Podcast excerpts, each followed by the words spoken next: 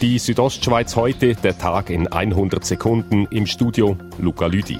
In Innerferrera im Afers verschwindet der Emeterbach spurlos im Boden. Wildhüter Simon Jäger hat dafür keine Erklärung, er hat aber rasch Maßnahmen ergriffen. Nachdem bekannt wurde, dass der Bach austrocknet ist, haben wir Leute organisiert und haben die Strecke so weit als möglich abgefischt.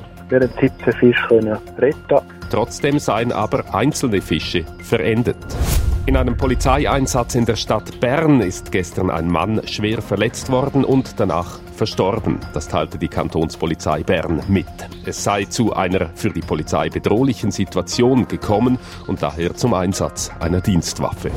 Weil das Dorf Brienz im Albulatal immer weiter talwärts rutscht, wird es seit mehreren Jahren überwacht. Um die Frühwarnsysteme weiterzuführen, muss die Gemeinde nun rund 100.000 Franken aufbringen. Darüber entscheidet das Stimmvolk morgen an der Gemeindeversammlung. Gemeindepräsident Daniel Albertin hofft, also für die Gemeinde Albul-Alvera wäre es natürlich sehr wichtig, wenn die Bevölkerung dem Kredit zustimmen würde, damit wir wieder eine professionelle Überwachung die nächsten fünf Jahre gewährleisten können. Der EHC Chur hat Thomas Tamfall als neuen Cheftrainer vorgestellt. In Chur plant man langfristig mit dem ehemaligen Kloten- und Langnau-Trainer, wie Sportchef Andi Groten sagt. Aus dem Gespräch heraus mit dem Thomas Tamfall hat sich das ergeben, dass er mit uns etwas aufbauen will in Chur und die Jungen weiterbringen Tamfall arbeitete zuletzt für die Ticino Rockets in der Swiss League.